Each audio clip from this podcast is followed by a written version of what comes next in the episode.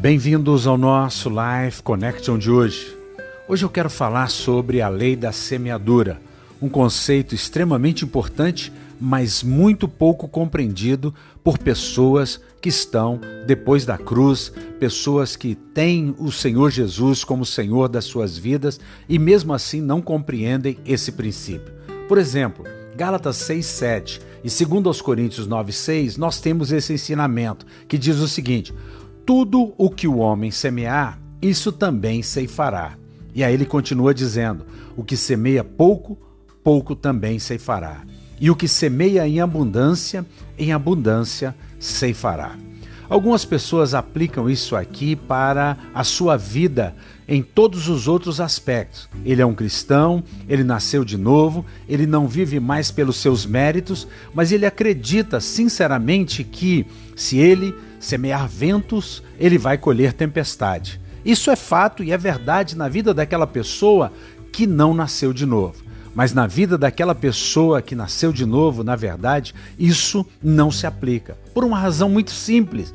Jesus ele não fez o mal e ele levou sobre ele todo o mal. Nós não fizemos o bem, mas aceitamos o sacrifício de Jesus e, portanto, recebemos o bem que não merecemos, porque ele recebeu o mal que não recebemos.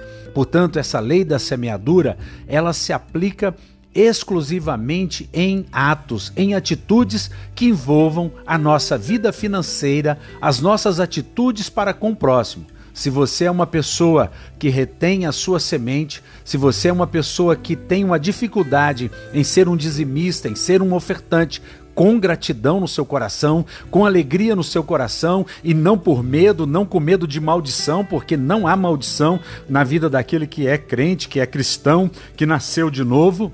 Se você é essa pessoa, então você não entendeu esse princípio. Esse princípio da semeadura é um princípio que te leva a semear com abundância, porque você sabe que você jamais vai vencer Deus na sua generosidade. E você não faz isso com medo de maldição, de palavras duras, não. Você faz isso porque você sabe que existe uma lei aonde você semeia e você colhe a 60, a 30, a 100 por um. Mas eu diria mais: quando nós estamos em Jesus e fazemos com alegria, você colhe sempre a 100 por um, porque essa é a boa, perfeita e agradável vontade de Deus para a sua vida. Pense nisso, um beijo grande no coração, até o nosso próximo encontro.